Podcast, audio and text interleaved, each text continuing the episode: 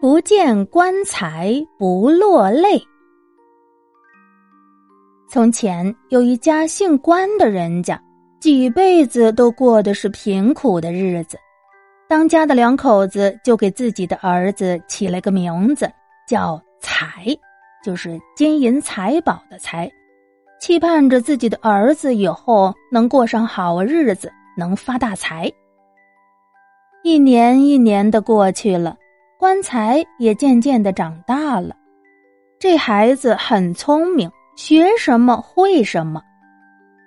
棺材八岁这一年遇上了天灾，种人家的地连个粮食粒子都没收到，爹爹和娘都活活饿死了，撇下棺材一个小孩自己靠要饭为生。小棺材每天要饭回来，天晚了呢，就在邻居黄员外家的墙头底下练习吹箫。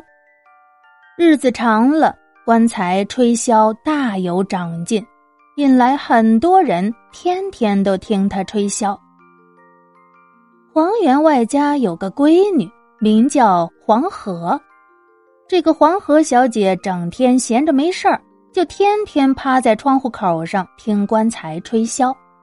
后来他听的都听入迷了，经常让小丫鬟把棺材叫到自己的绣楼底下吹。有一次。黄小姐趴在窗口上听得入了神，把手里的一方丝帕掉到了楼下，正好飘飘悠悠的就落到了棺材的箫上。棺材心里想：这肯定是黄家小姐暗中送情啊！从那以后就产生了相爱之心。就这样，棺材一有空就跑到黄小姐的绣楼底下吹箫。黄小姐越听越喜欢，后来就偷偷的观看棺材的相貌。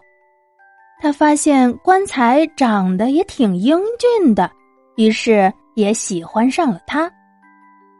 时间一长，这件事儿就被黄老员外知道了，他就派家丁把棺材逮进府来，狠狠的揍了他一顿，并告诉他，以后不准来小姐的绣楼下吹箫了。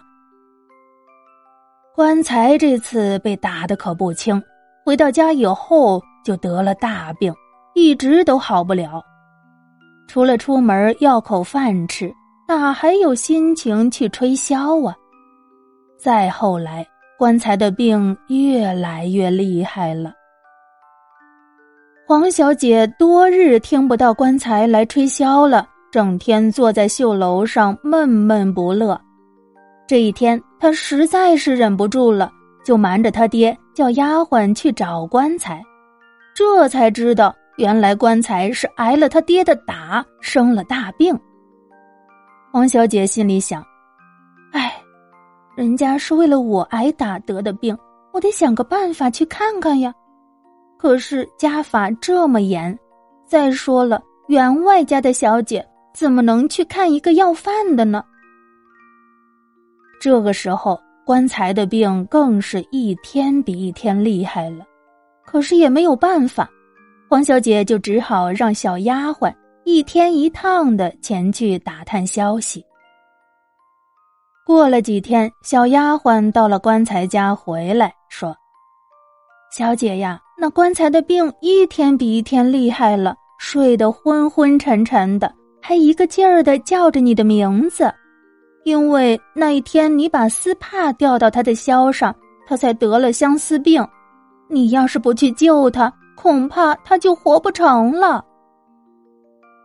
最后还是这个聪明的小丫鬟把小姐给说通了。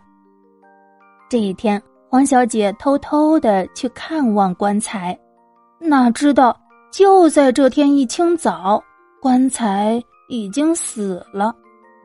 乡亲们好心的把他埋葬了。黄小姐来到棺材的坟头上，扑上去大哭起来。小姐的眼泪落在了棺材的坟头上，就听棺材的坟“啪”的一声就裂开了，棺材又活了过来。他们两个人抱头痛哭。哎呀，这个结局结的太突然了，我忽然想到了梁山伯与祝英台呀。好，故事说到这里就戛然而止了。我想呢，这两个人到最后也不可能在一起呀，因为这个身份地位是吧？梁山伯和祝英台还那么凄惨呢，更何况这棺材和黄河呢？这个呢，就是民间搜集整理出来的一个故事版本。传说这就是“不见棺材不落泪”的由来。那这小姐呢，刚好叫黄河。这句话还有下一句呢，那就是。不到黄河不死心，或者说不到黄河心不死，不见棺材不落泪。